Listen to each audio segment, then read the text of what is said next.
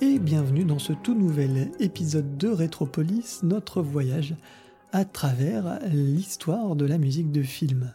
Un épisode un peu particulier. Alors un peu particulier pourquoi? Parce que on est ici aujourd'hui à l'heure où j'enregistre chez Paul Misraki en compagnie de Christophe Misraki, son fils. Bonjour Christophe. Bonjour Hubert. Alors cette émission euh, est particulière. Alors elle s'inscrit dans une année un peu particulière pour Paul Misraki puisque nous fêtons euh, cette année les 110 ans de la naissance de Paul Misraki qui est né en 1908 et nous fêtons, enfin célébrons plutôt que fêtons, mais célébrons euh, aussi les 20 ans de sa mort. Paul Misraki nous a quittés en 1998, donc c'était forcément une année un peu spéciale. Et pour retracer toute la carrière de Paul Misraki, eh ben, on avait bien besoin de son fils. Vous connaissez le principe de Rétropolis. Rétropolis, à travers dix extraits euh, musicaux, nous retraçons une histoire de la musique de film. Aujourd'hui, c'est, vous l'aurez compris, la carrière de Paul Misraki.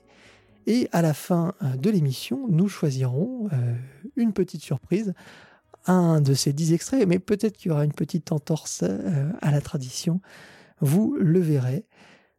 Attachez vos ceintures. Rétropolis spécial Paul Misraki, c'est parti.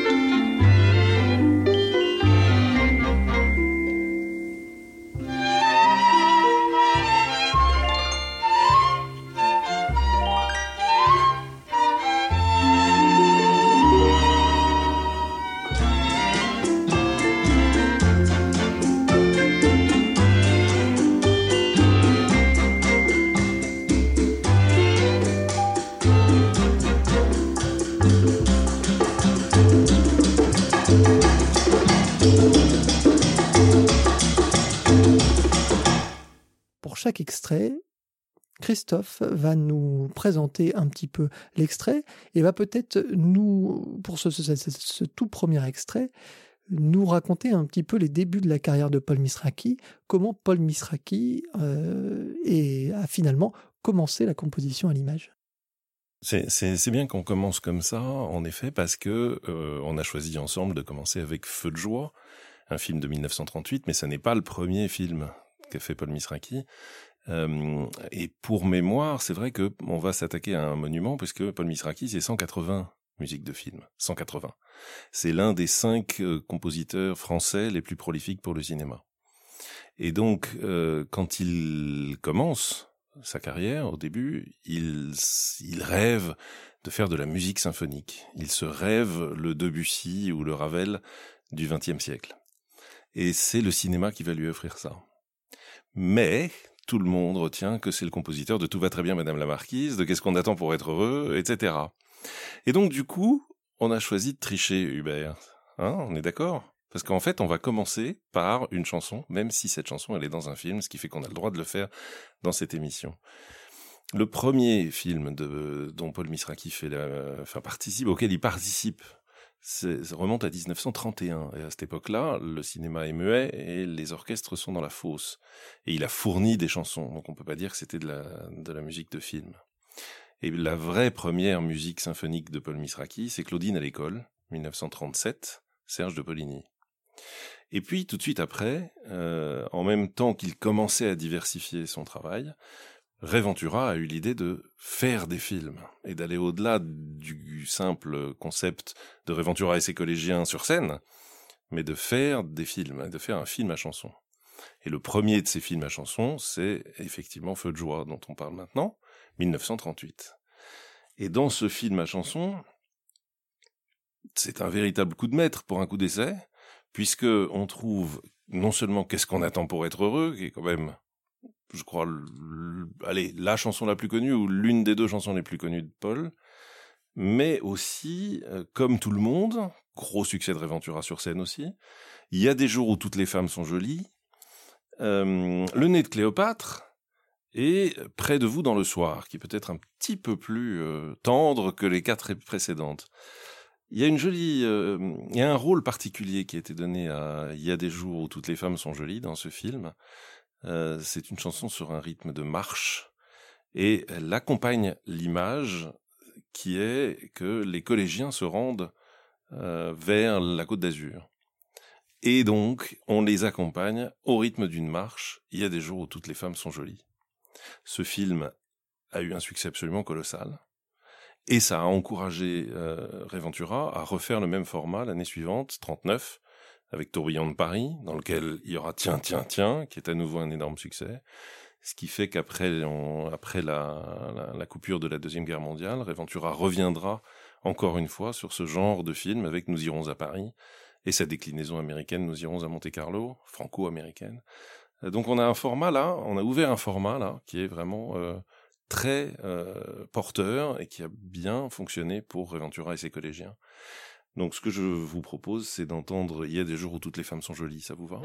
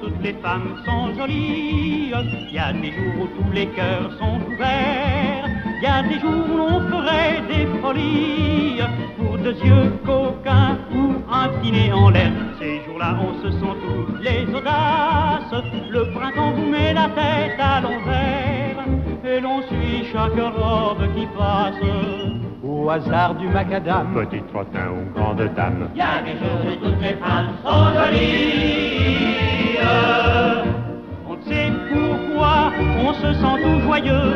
On croise une femme, on lui trouve de beaux yeux. Mais une autre à côté d'elle, on paraît encore plus belle.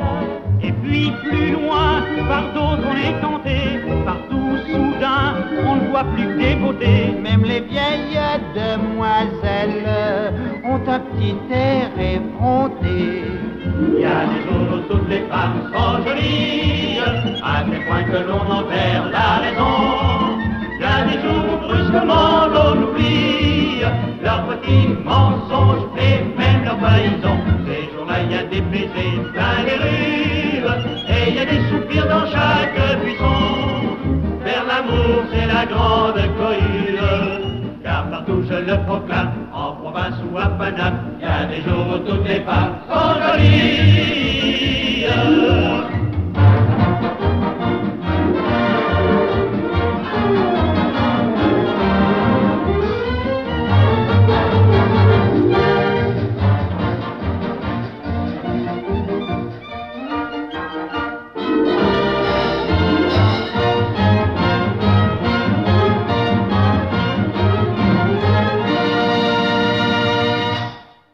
Il y a des jours où toutes les femmes sont jolies.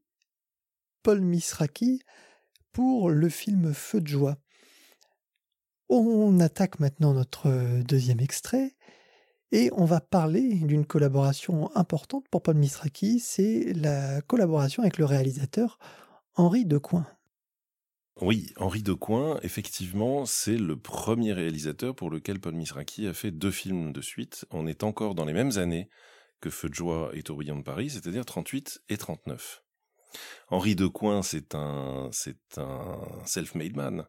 C'est un type euh, qui, qui, qui sort de, d'une situation familiale très compliquée, très pauvre, euh, qui s'est euh, hissé lui-même jusqu'à écrire des articles de journaux, puis du coup écrire des romans, et puis petit à petit il en est venu au scénario, et puis il s'est mis à tourner, et il a même été tourné en Allemagne, euh, sans savoir que ce serait mal vu ensuite, mais c'est pas grave parce que c'était pas du tout lié en termes de contenu à ce qui se passait en Allemagne à cette époque-là.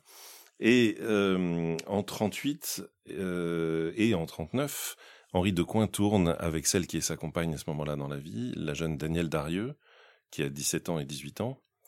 Euh, qui est absolument magnifique et qui est une, euh, une fille qui euh, émeut beaucoup Paul Misraki.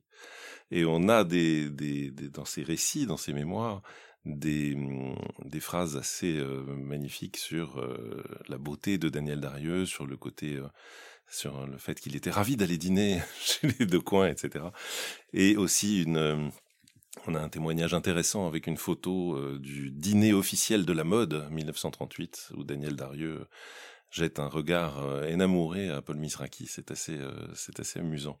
Et donc oui, 38 Retour à l'aube et 39 Battements de cœur, deux vraies collaborations musicales. Dans Battement de cœur, on a un film où Daniel Darieux chante une chanson magnifique qui s'appelle Une charade euh, qui, vraiment installe Danielle Darieux comme euh, chanteuse. Elle chantait absolument magnifiquement bien. Et euh, une charade, c'est vraiment très très très joli. Ce film a très bien marché et a été repris par les studios RKO à Hollywood en 1945 avec cette fois-ci Ginger Rogers dans le rôle principal et c'est Paul Misraki qui aura la chance de faire des arrangements euh, à Hollywood à ce moment-là en 45. Euh, donc, ce qu'on va passer, je pense, c'est une charade avec euh, Daniel Darieux. C'est un film dans lequel il y a beaucoup, beaucoup de musique de fond. Euh, il y a notamment une valse aussi, donc on pourrait aussi choisir de passer cette valse. Hubert, je vous laisse le soin de choisir l'extrait qu'on va passer et qui correspond à Battement de cœur. Je voudrais juste dire un mot, si je peux, de Retour à l'aube l'année d'avant, parce que c'est une, euh, c'est une première expérience qui nous amènera tout à l'heure sur un autre film. Il a fallu composer pour Retour à l'aube, pour le premier film avec Henri Decoing, il a fallu composer de la musique tzigane. Et quand vous êtes compositeur, vous n'avez pas forcément la, connaissance de toutes les musiques dans le monde.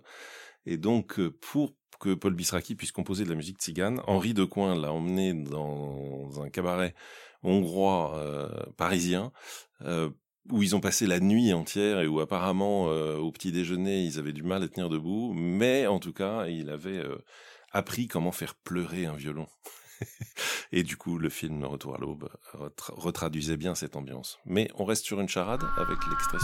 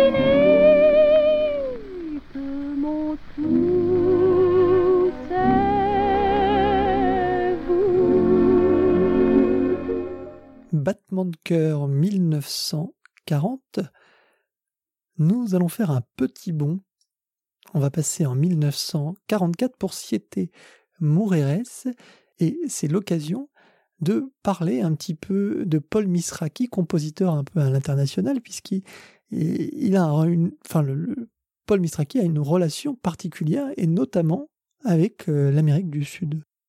On peut appeler ça une relation particulière. Oui, euh, le point de départ n'est pas voulu du tout, mais la suite, effectivement, est très importante. Le point de départ, évidemment, c'est la Deuxième Guerre mondiale. C'est le fait que la plupart des musiciens de Reventura et ses collégiens sont juifs ou d'origine juive, en tout cas juifs techniquement pour euh, l'envahisseur, euh, que tous ceux qui ont pu rejoindre la zone non occupée se sont retrouvés. Donc il y a une, une bonne ossature euh, de l'orchestre de Reventura qui se trouve en zone non occupée en 41. Pas tous. André Ornez, le parolier, par exemple, de Qu'est-ce qu'on attend pour être heureux, a été fait prisonnier et a passé toute la guerre dans un off-lag avec euh, trois tentatives d'évasion. Mais euh, en tout cas, Reventura, Misraki et d'autres ont été démobilisés et ont pu rejoindre la, la zone non occupée de différentes façons. Mais lorsque euh, il est devenu évident que les nazis allaient envahir la zone non occupée, Reventura s'est, euh, à force de contacts et de réseaux, euh, réussi à se débrouiller pour obtenir des billets Lisbonne-Rio de Janeiro. Mais il fallait rejoindre Lisbonne. Donc ils sont passés à pied euh, dans les Pyrénées pour passer la frontière espagnole. Il fallait traverser l'Espagne. C'était pas forcément non plus complètement le moment. Ça a été assez compliqué et ils ont fini donc à, par réussir à prendre ce bateau ils ont débarqué à Rio de Janeiro en plein été, le 21 décembre, habillés qu'en hiver. Donc euh, c'est une première anecdote. Ils ont fait un contrat de quelques mois au casino de la Urca à Rio. Et puis là, bah, ça s'est terminé. Ça s'est très très bien passé. Ils ont rempli le casino plusieurs soirs. Et euh, la suite, bah, il fallait la trouver parce qu'ils étaient là-bas. Donc ils ont trouvé, c'est encore euh, via les amis de Reventura qu'ils ont trouvé des, possibilités de bosser en Argentine à Buenos Aires. Et là, euh, par le biais de quelques amis euh, français qui étaient venus s'installer en Argentine, soit même euh, par hasard avant, soit à peu près dans le même temps, Paul Misraki a été mis en relation avec le milieu du cinéma argentin. Et c'est une période pendant laquelle il fait plusieurs films en Argentine, six si ma mémoire est bonne, six films qui restent aujourd'hui des films de référence en, Amérique du Sud et en Argentine en particulier.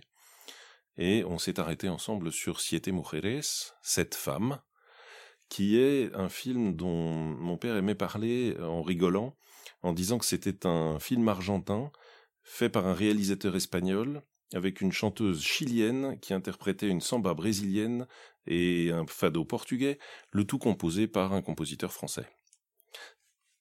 Bien, on en retient aussi autre chose, c'est que c'est un film euh, très enlevé euh, et euh, que la, la, meilleure partie de la bande sonore, c'est sans aucun doute la très célèbre chanson Maria de Bahia, qui est, est une samba brésilienne, donc on est bien dans ce qu'on disait tout à l'heure, euh, et qui est une chanson qui ensuite sera reprise euh, dans beaucoup de pays du monde, en version anglaise, en version française, en version espagnole.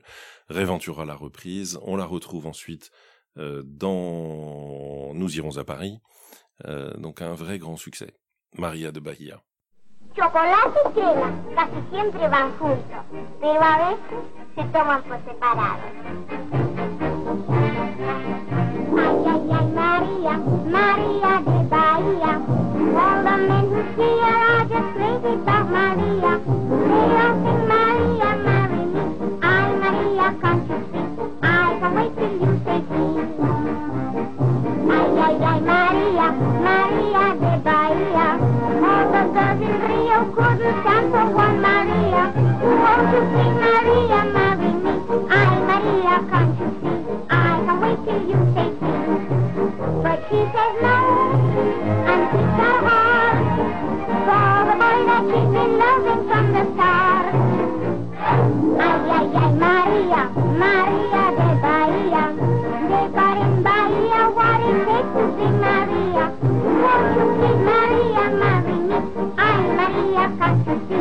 I can wait till you say please.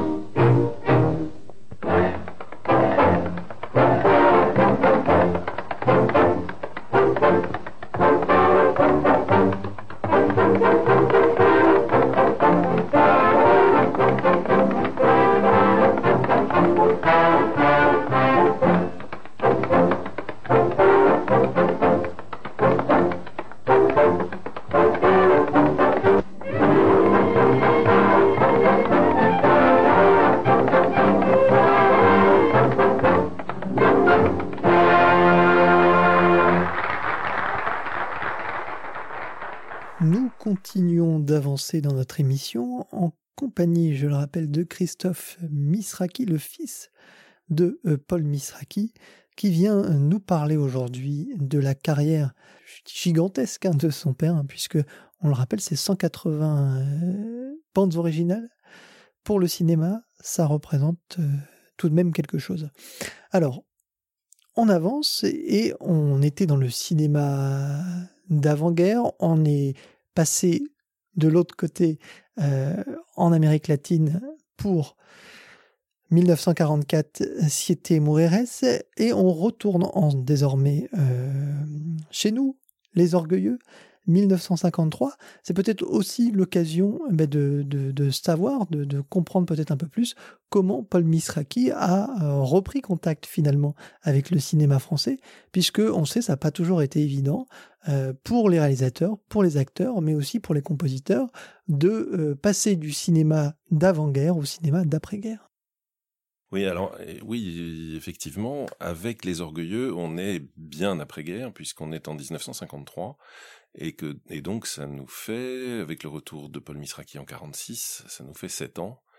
Et euh, Paul avait cette chance d'avoir euh, déjà été euh, le compositeur de référence à la fois en chanson et en cinéma avant la guerre, avec de, de nombreuses collaborations, ce qui fait que la, son côté euh, caméléon, cette capacité qu'il avait à reproduire différents folklores, à, s'inventer à chaque fois pour chaque film, a fait que après guerre, ça s'est euh, très bien enclenché. Et il y a eu de très de magnifiques collaborations. Je pense en particulier à Clouseau. Euh, avec Manon euh, et, et, du coup quand il est contacté par Yves Allégret pour Les Orgueilleux on est tout à fait dans cette logique de musicien éclectique capable de, de, de s'adapter à tout puisque euh, Allégret lui dit Misraki, ce film se déroule au Mexique. vous connaissez bien la musique sud-américaine, donc vous allez pouvoir le faire. Et mon père connaissait en effet très très bien la musique argentine et la samba brésilienne. Et par acquis de conscience, il a quand même vérifié, à l'époque il n'y avait pas Internet, il a quand même vérifié ce que c'était que la musique mexicaine. Donc il est allé euh, dans un établissement mexicain et euh, il s'est rendu compte que ça n'avait rien à voir, mais rien. Que c'était pas du tout du tango, que ça n'avait strictement rien à voir, qu'il fallait mettre des aïe aïe aïe comme il pouvait partout, avec euh, ces, toutes petites guitares, la mandoline, etc. Et donc, après ce plongeon dans la musique mexicaine, il a fait La musique des orgueilleux, un film avec Gérard Philippe et Michel Morgan, tourné au Mexique avec une coproduction franco-mexicaine, tourné au Mexique euh, sous une chaleur absolument écrasante, mais heureusement le compositeur n'est pas sur place lui, et donc les musiques mexicaines de Paul Misraki étaient euh, composées sur le piano que vous avez juste là à votre gauche, euh, Hubert, puisque nous sommes dans le bureau de Paul Misraki, vous l'avez dit en début d'émission. c'est un un film important dans la carrière de Paul Misraki parce que c'est la première fois qu'on voit apparaître des musiques qui seront ensuite transformées en chansons a posteriori. Et c'est le cas ici d'une musique qui devient ensuite la chanson La tête à l'ombre d'Yves Montand. Yves Montand qui ne jouait pas dans le film. Euh, et c'est un film dans lequel il a composé une valse euh, qui est restée véritablement comme l'un de ses morceaux instrumentaux les plus connus dans sa carrière, une valse euh, absolument magnifique, pimentée des aïe aïe et des sons mexicains typiques, qui a été ensuite appelée la valse des orgueilleux et sur laquelle aussi on a remis des paroles ensuite. Mais dans le film, elle est muette, enfin du moins elle est sans parole. Et, euh, et c'est un des morceaux de référence de mon père qu'il aimait beaucoup rejouer ou faire rejouer quand on lui proposait d'avoir à sa disposition un orchestre. Donc on a choisi naturellement la valse comme extrait des orgueilleux.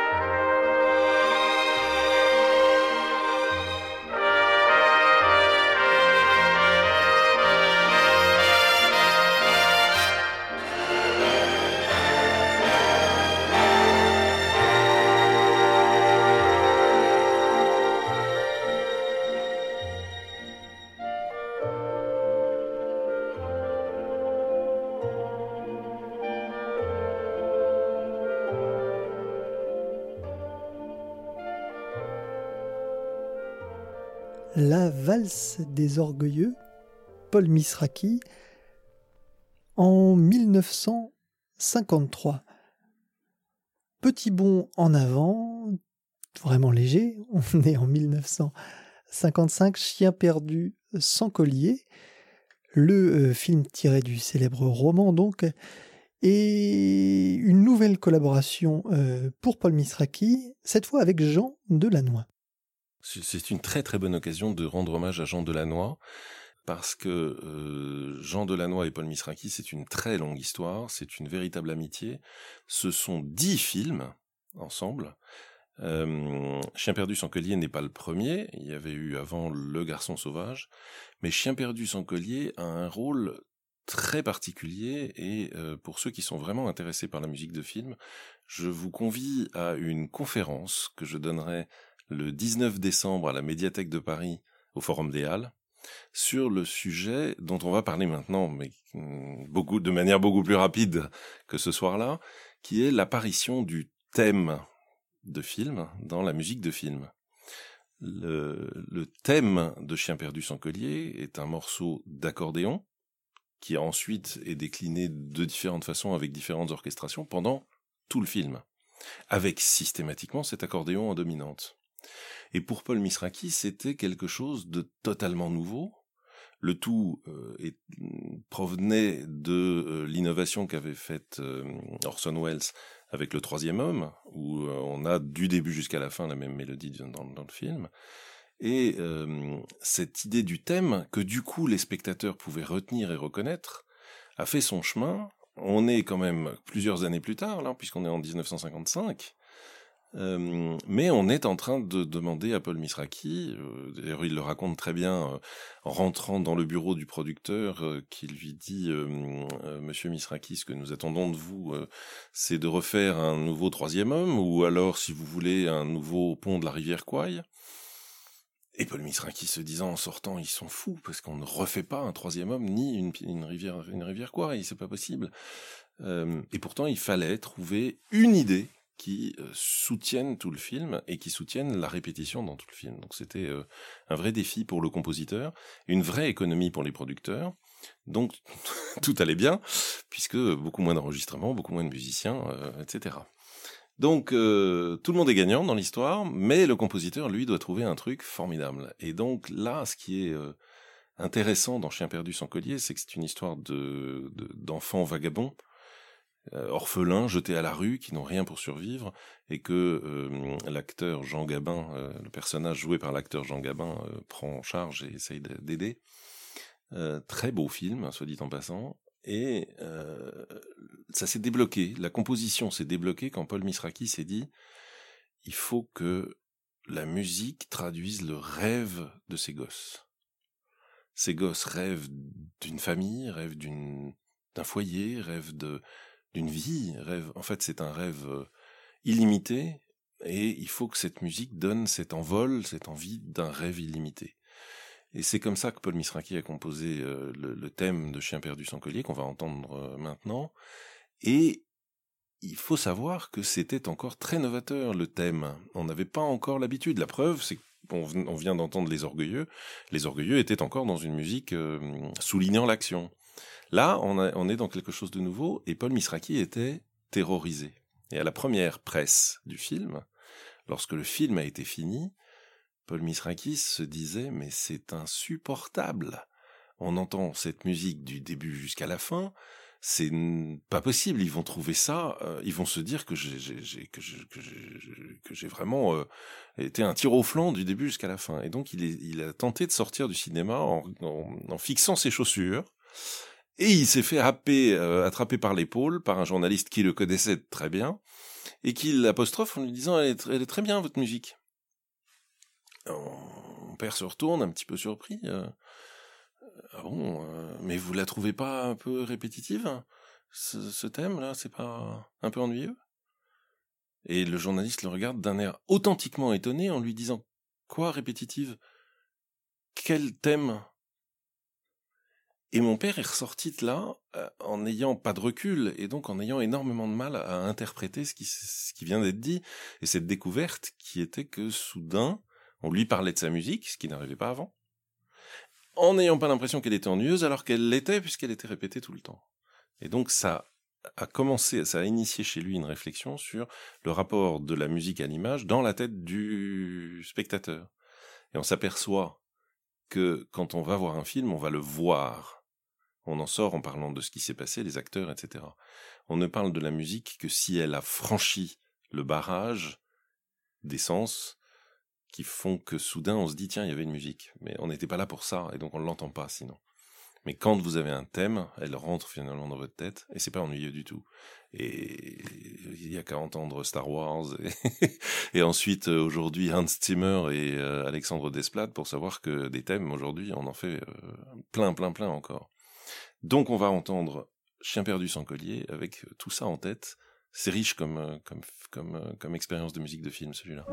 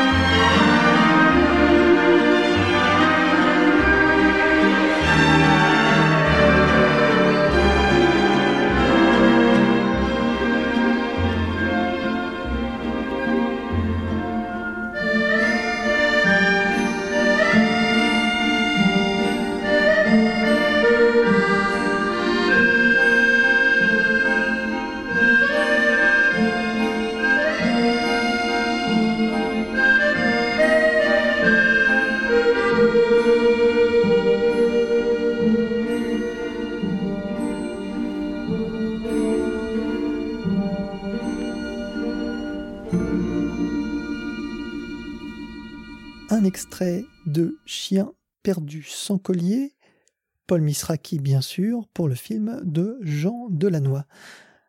Alors, on parlait euh, à l'instant de d'Orson Welles et du troisième homme. Eh bien, figurez-vous que Paul Misraki a composé aussi pour Orson Welles une parenthèse euh, un petit peu particulière bien qu'Orson Welles a aussi travaillé avec d'autres compositeurs français, mais euh, ce monsieur Arcadine est, particulier à plus d'un titre, et notamment, alors tu m'avais fait découvrir ça, euh, Christophe, il y a deux ans ou trois ans maintenant, je n'ai plus exactement la, mémoire du moment exact, mais on avait parlé de Monsieur Arcadine et tu m'avais montré la correspondance entre euh, ton père et puis Orson Welles avec notamment les petits croquis d'Orson Welles sur, le, sur, sur cette correspondance. Et ça avait été un, un moment très intéressant. Et ben, tu vas nous reparler maintenant de, de cette collaboration Wells et euh, Paul Misraki. Oui, d'ailleurs, tu, fais- tu fais bien de le rappeler parce qu'effectivement, euh, les plus fidèles auditeurs de La Grande Évasion euh, peuvent le retrouver, j'imagine encore, parce que c'était une émission complète sur euh, Monsieur Arcadienne, euh, dans la mesure où euh, cette collaboration était très très étrange et très innovante à nouveau. Et cette fois-ci, elle était innovante dans le rapport de la musique à l'image, dans l'esprit du réalisateur. Euh, Orson Welles a été connu pour inventer quelque chose à chacun de ses films. Et là, effectivement, il invente encore quelque chose qui prend de court complètement mon père. Mais avant qu'on en parle, faut quand même qu'on dise deux mots de pourquoi euh, Orson Welles, soudain, en 1955, demande à Paul Misraki de faire une musique de film, parce qu'il n'en a jamais fait avant avec lui. Et en fait, euh, c'est le, hasard des rencontres.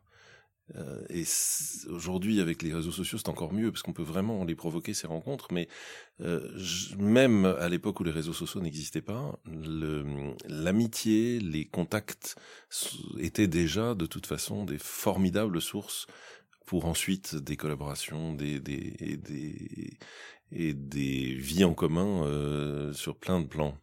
Et euh, la rencontre entre Orson Welles et Paul Misraki a lieu à Rio de Janeiro en 1944 par un hasard total. C'est-à-dire qu'avec Reventura, ils reviennent à Rio pour négocier un contrat. Et il se trouve qu'Orson Welles est là pour promouvoir un film qui vient de sortir. Et donc, il y a rencontre simplement parce que les cartons d'invitation ont fait qu'ils se sont trouvés là. Mais euh, du coup, discussion entre le compositeur et euh, le metteur en scène. Et puis, ils ont oublié ça. Et puis, dix ans plus tard, 54, pardon, on demande à hum, Orson Welles un film européen. Et les producteurs sont euh, en partie espagnols. Et donc, il faut euh, un compositeur européen. Et là, Orson Welles s'est rappelé de la rencontre avec Misraki. Et c'est Orson Welles qui a contacté Misraki en lui demandant s'il acceptait de composer de la musique pour son nouveau film, Monsieur Arcadin, dossier secret. Donc, euh, mon père était ravi, littéralement ravi de pouvoir faire ça. Et euh, s'attendait à ce qu'on prenne rendez-vous euh, pour beaucoup plus tard, lorsque le tournage serait terminé. Et là, surprise totale, Orson Welles lui dit non pas du tout. en fait, ce que je vais vous faire, c'est que je vais vous décrire par courrier ce que je veux comme musique et vous allez la composer. Et, là, euh, c'était juste inconcevable ça. Composer pour le cinéma sans voir les images, c'était juste pas possible. Et donc pourtant, c'est bien ce qui a été fait. Et effectivement, tu fais bien de le souligner, Hubert. Le la correspondance est, est fournie euh, parce que Orson Welles euh, fournit beaucoup de détails, revient ensuite sur des, des détails, change d'instrument, s'excuse, se réexcuse, du coup fait un joli petit dessin pour euh, pour présenter ses excuses, et euh, il en sort quatre euh, mélodies. dont le thème principal qu'on va entendre après cette, cette, petite explication, quatre mélodies composées selon les instructions d'Orson Welles, sans voir les images. Et c'est Orson Welles ensuite qui fera lui-même euh, le montage euh, et euh, choisira de coller la musique à tel endroit, de l'interrompre ici, de la monter là, et réalisera même une innovation encore pour l'époque, c'est-à-dire de mixer deux sons musicaux ensemble avec l'un sur le devant et l'autre sur l'arrière en fonction de l'endroit où les acteurs se trouvaient. En sortant dehors, vous aviez la musique de rue et vous aviez en fond sonore la fête à l'intérieur. Et dès qu'ils re-rentraient dans la- l'immeuble, la, la musique de fête euh, prenait le dessus et la musique de rue. Et ça surprenait beaucoup mon père, ça, qu'on puisse faire ça à l'époque. Euh, donc encore une innovation avec Orson Welles. C'est un très très bon souvenir euh, et une musique très particulière. Vous allez voir la sonorité. Euh, c'est il y a, une forte personnalité dans cette dans cette musique là.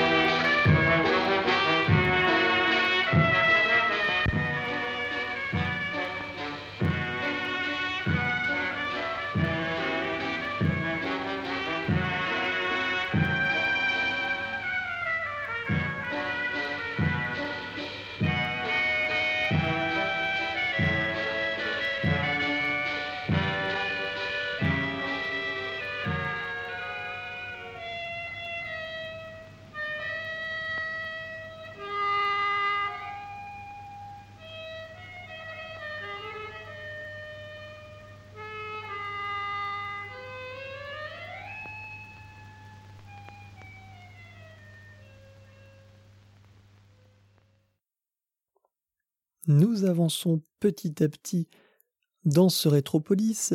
Nous arrivons bientôt au dixième morceau, on n'y est pas encore tout à fait. Et nous arrivons à un moment un petit peu charnière aussi peut-être dans la carrière de Paul Misraki, puisque euh, c'est peut-être un des films les plus emblématiques pour lequel euh, il, a, il a composé. Ce film, c'est le film de Roger Vadim et Dieu créa la femme, avec bien sûr la sublime Brigitte Bardot. Ah oui, alors là, on est euh, sur le film le plus emblématique. Je suis tout à fait d'accord avec euh, ce que tu dis là. Euh, J'aime beaucoup le format de cette émission parce que ça permet de retracer une carrière avec du lien en fait entre chacun des épisodes et, et effectivement avec Paul Misraki, comme on couvre pas mal d'époques, on peut évoquer différents thèmes les uns après les autres. Et là, donc, avec Vadim au cœur de, la nouvelle vague, au début de la nouvelle vague, euh, on aborde une façon très euh, nouvelle de faire de la musique et du, cinéma de toute façon. Euh, et on, a là non seulement la sublimissime Brigitte Bardot, mais on a aussi Trintignant, on, on, a Kurt Jürgens, on a Claudia Cardinal, on a une distribution d'enfer, littéralement d'enfer.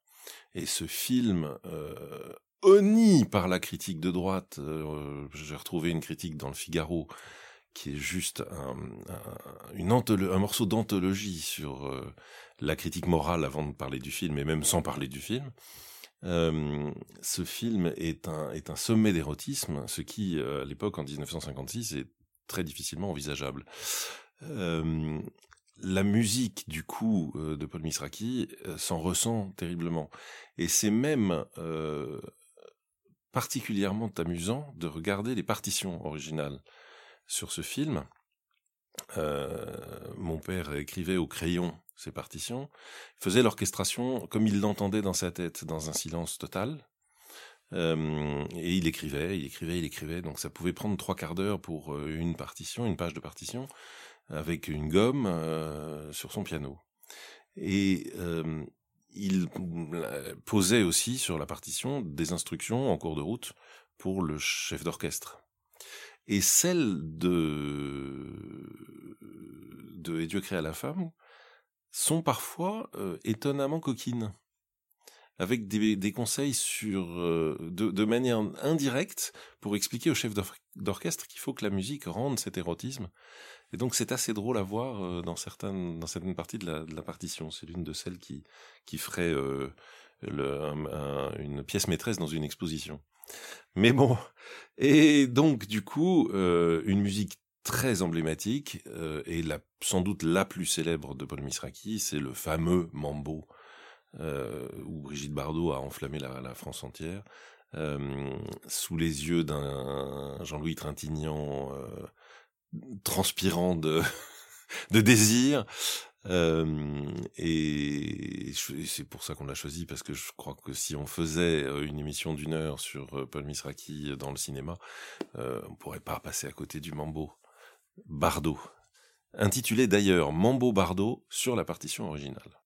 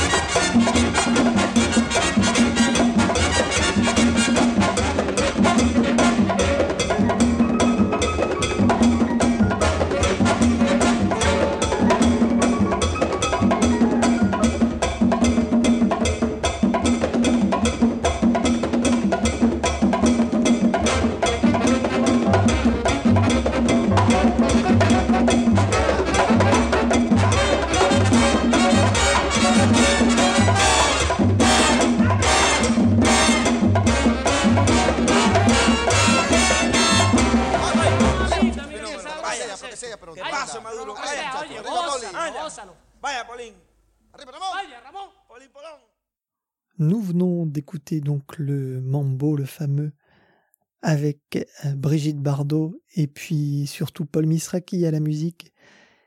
Et on va avancer encore un peu. On arrive en 1958, le film Montparnasse 19 de Jacques Becker.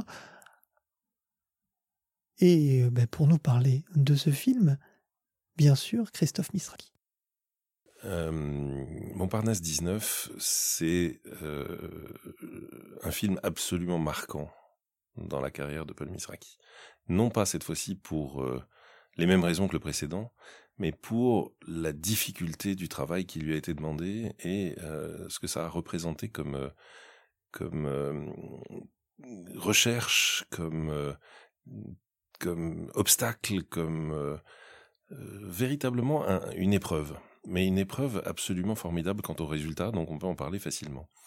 Jacques Becker est venu voir Paul Misraki pour ce film en lui expliquant une vision extrêmement précise de ce qu'il voulait. Vous savez que la musique de film dépend énormément de ce que le réalisateur, de la relation du réalisateur avec la musique. Certains sont très laxistes et con- confient au compositeur le soin de choisir. D'autres euh, ont des idées très précises. Et là, on est encore plus loin. C'est-à-dire que Jacques Becker lui a dit, Paul, je vous lance un défi. Je veux que la musique retraduise ou retranscrive l'obsession éthylique de Modigliani, puisque ce film porte sur la vie de Modigliani à Montparnasse pendant peu de temps finalement. Euh, et hum, cette obsession éthylique, Paul, je veux que vous me la retranscriviez en utilisant seulement quatre notes. Je veux une musique de film sur quatre notes. Alors au-delà de la de l'ironie de la chose, puisque euh, quelques années auparavant, juste avant guerre, euh, mon père avait composé une chanson qui s'appelait Sur deux notes et qui ensuite euh, se développait avec sur trois notes et puis sur quatre notes. Donc on pouvait y voir un clin d'œil du destin à 20 ans d'écart. Mais euh, non, là c'était pas drôle du tout parce que faire un film entier avec quatre notes, euh, donc mon père a réagi de façon assez euh, d'abord surprise sur, sur le moment en disant à Jacques Becker j'y arriverai pas. Enfin on peut pas faire ça, c'est pas possible. Et il a retenté ensuite par téléphone de le convaincre en disant et, et Jacques Becker ne bougeait pas, il restait sur ses positions. Paul qui voulait faire cette musique a fini par aller voir le producteur. Il lui a dit mais écoutez je comprends pas, vous êtes au courant, Jacques Becker me demande de faire la musique entière du film sur quatre notes. Le producteur euh, échange un petit peu et puis finit par promettre à mon père d'appeler euh, Jacques Becker tout de suite après le rendez-vous. Ce qui fait que le lendemain, Jacques Becker appelle mon père en lui demandant s'il peut venir le voir. Euh, il sonne, mon père ouvre, et là Jacques Becker lui dit Tenez, écoutez ça, vous allez comprendre. Et il lui tend un disque. Et ce disque a permis le truc, parce que ce disque permettait d'expliquer en musique ce que demandait Becker. Il demandait pas quatre notes, il demandait effectivement un sous, comment on dit ça, quelque chose qui souligne, un soulignement, oui, un soulignement. Il demandait un soulignement permanent de quatre notes, mais on pouvait composer une mélodie, ensuite une ligne mélodique au-dessus. La main gauche faisait quatre notes, mais la main droite pouvait partir. Libération. Et donc, on est parti sur euh, cette recherche-là de quatre notes. Et c'est là qu'on arrive à ce tin qui euh, rythme effectivement tout ce film, qui rend à merveille l'obsession éthylique de Modigliani, mais qui a été euh, extrêmement difficile à, à, pondre ou à trouver. Parce que euh, malgré le fait que la ligne mélodique était libre, malgré tout, trouver quelque chose comme ça qui tienne la distance et qui, euh, qui soit réorchestrable à chaque scène de façon différente, etc., ça avait été quelque chose de très, euh, de très très difficile. Et mon père en était sorti euh, très marqué, d'autant plus marqué qu'on est là dans les trois années, 56, 57, 58, où Paul Misraki a fait entre, euh, disons à peu près une moyenne de 10 films par an. Quand on voit euh, ce que représente euh, en volume de partition un film, quand on voit le travail que ça représentait sur son piano au crayon, on est dans une période où il en fait vraiment beaucoup, où il et là vraiment il s'est heurté aux, limites du, jeu quoi. Et donc c'est un moment très très important. Vous allez donc entendre ces quatre notes euh, parce que ça c'est euh, c'est un moment incontournable et il fallait vraiment qu'on le fasse avec cet extrait de euh, Montparnasse 19.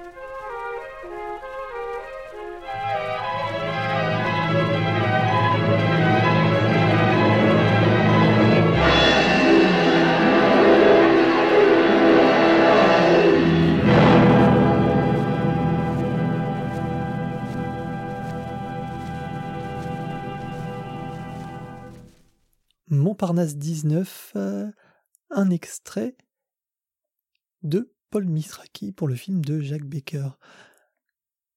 On l'a dit et on l'a déjà entrevu, les besoins euh, des films changent, les besoins pour la musique sont différents euh, de l'avant-guerre à 1950, 1960.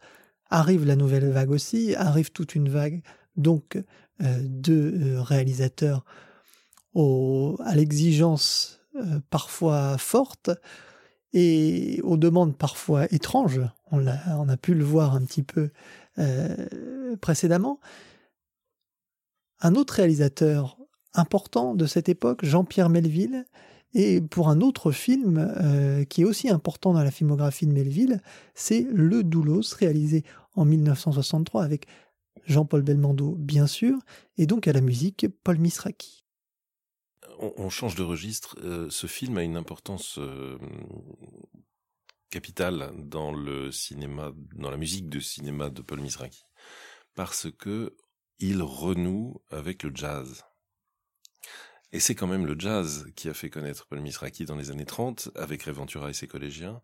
Et on boucle un peu la boucle avec euh, le Doulos en 62 parce que c'est une partition quasi entièrement jazzy et, et que là pour le coup c'était un petit peu le un, retour en, en, enfance, on pourrait appeler ça comme ça, ou en tout cas un retour en jeunesse musicale, euh, quelque chose de très rafraîchissant, avec en plus un Jean-Pierre Melville et un Belmondo qu'on ne présente plus, qui étaient vraiment des gens euh, très particuliers, très euh, très chaleureux, des, très bons souvenirs de tournage, et un générique qu'on va passer là, qui se fait sur une sur un très très long travelling, plan unique, sans coupe, pendant lequel le personnage de début de film marche dans un environnement assez désolé, en noir et blanc, en passant sous un pont de chemin de fer pendant pas mal de temps. On a des alternances de, de lumière un peu étranges, une ambiance assez glauque.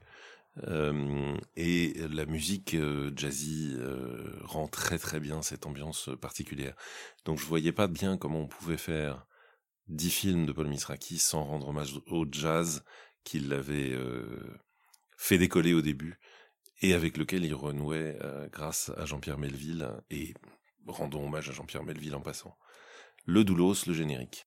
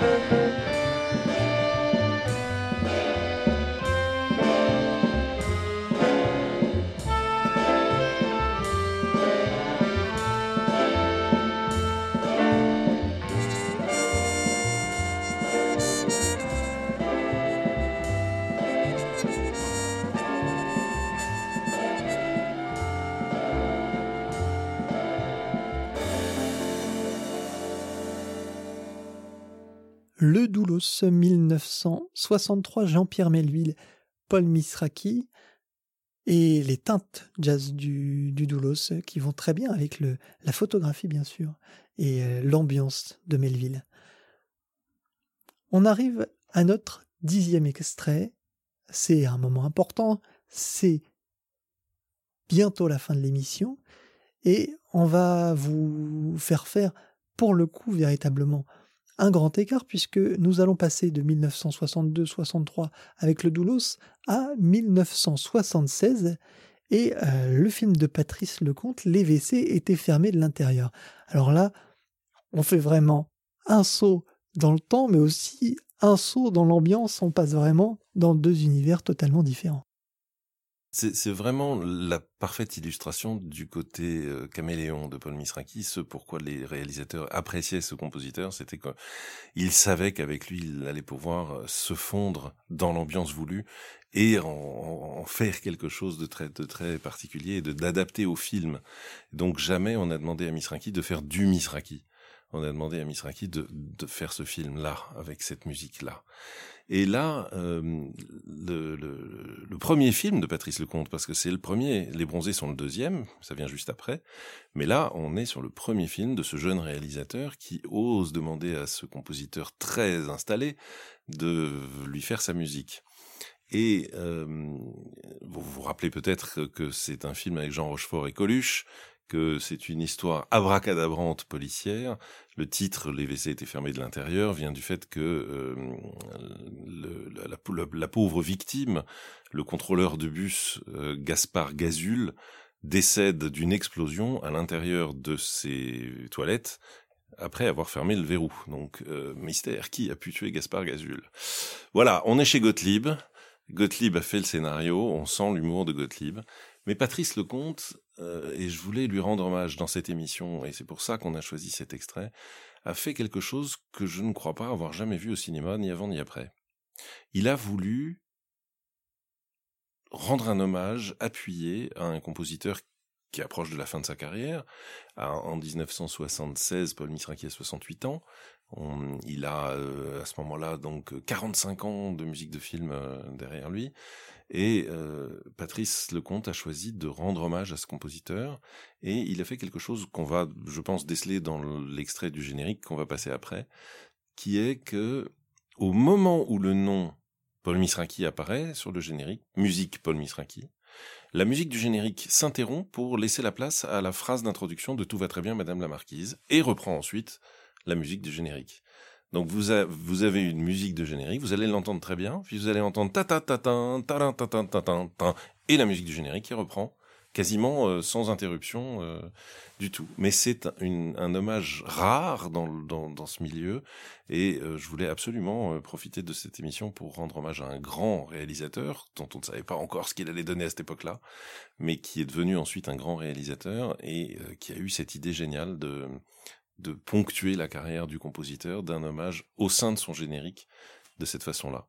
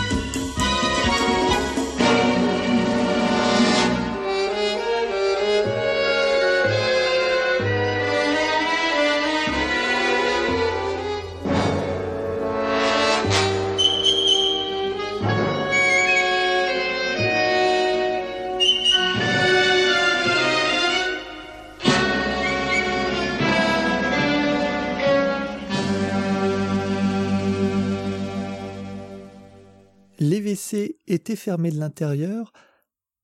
Le film de Patrice Lecomte est l'illustration de la dextérité de Paul Misraki à passer euh, d'un univers à un autre, d'une ambiance à une autre. Et à travers ces dix morceaux, j'espère que vous aurez un aperçu plus précis de ce qu'était Paul Misraki, de ce qu'a euh, fait Paul Misraki, puisque, on le rappelle, c'est tout de même un des monuments euh, de la musique de film française, et c'était euh, forcément important pour nous euh, de lui rendre hommage à travers ben, cette année particulière, vous l'aurez compris, puisque c'est les 110 ans de sa naissance et également les 20 ans de sa mort. Vous connaissez le principe de l'émission. Normalement, nous repassons un deuxième extrait dans les dix bandes originales que nous avons entendues, mais aujourd'hui, invité particulier, une émission exceptionnelle, et forcément, eh bien, on déroge un peu à la règle et Christophe va nous dire quel morceau il choisit pour conclure l'émission. Alors effectivement, Hubert m'avait prévenu que euh, le dixième morceau devait forcément être celui, enfin le dixième, le dernier morceau devait être choisi parmi les dix qu'on venait de passer.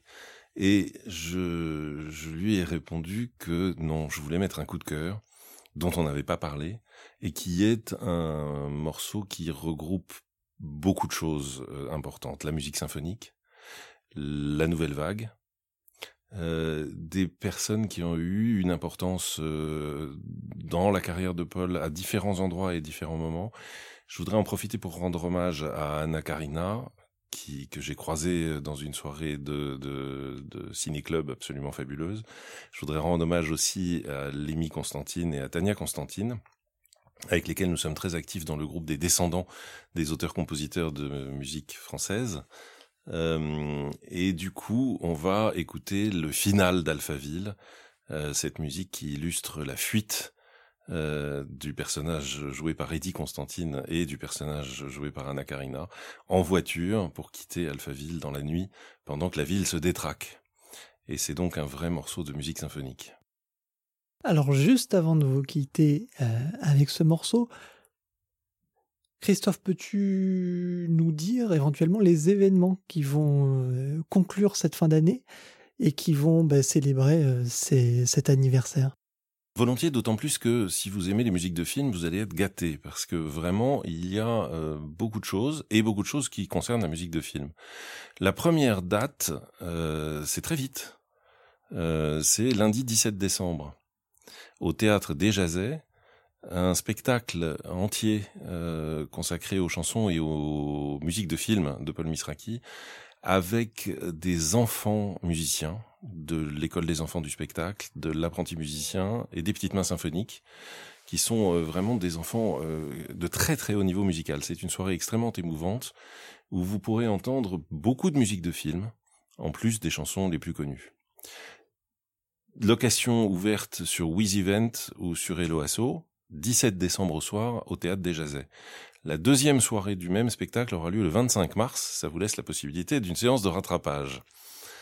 La même semaine, après le 17 décembre au soir, le 19, je vous en ai parlé tout à l'heure, il y aura une conférence que je donnerai personnellement sur l'apparition du thème de film dans le cinéma français à travers l'expérience vécue par Paul Misraki. Euh, ça, c'est à la médiathèque de Paris, au Forum des Halles, le 19 décembre. Le lendemain 20 décembre, si vous êtes en Bourgogne, le 20 décembre, l'Université de Dijon organise euh, la première conférence d'un cycle universitaire qui se terminera par un colloque et une exposition en juin. Et euh, cette euh, conférence sera donnée par Philippe Gonin sur place et j'en assurerai l'intro et on parlera là aussi de musique de film de Paul Misraki. Un petit peu plus loin, on va quitter la musique de film, mais en février à la Nouvelle Ève, le 11 et le 12 février, il y a une comédie musicale qui s'appelle Normandie, qui est écrite par Henri Decoing, et oui, celui dont on a parlé tout à l'heure pour Battement de cœur. Et euh, dans cette comédie musicale très enjouée qui se passe à bord du Normandie, il y a la fameuse ça vaut mieux que d'attraper la scarlatine.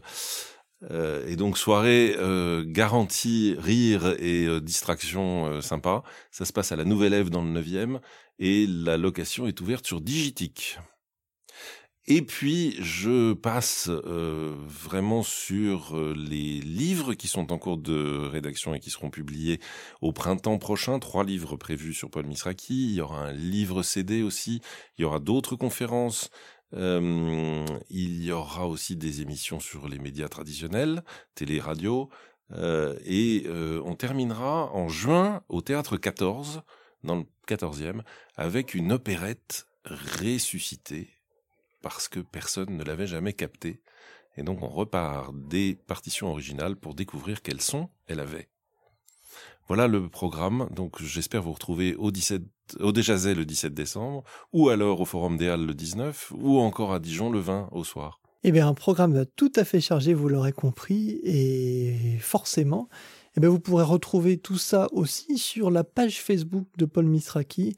Hein, je vous laisserai euh, chercher Vous êtes habitué à faire ces petites recherches et vous trouverez bien sûr toutes les informations et sur les événements à venir et puis sur les sorties éventuellement euh, des livres euh, qui, qui paraîtront au cours de l'année prochaine.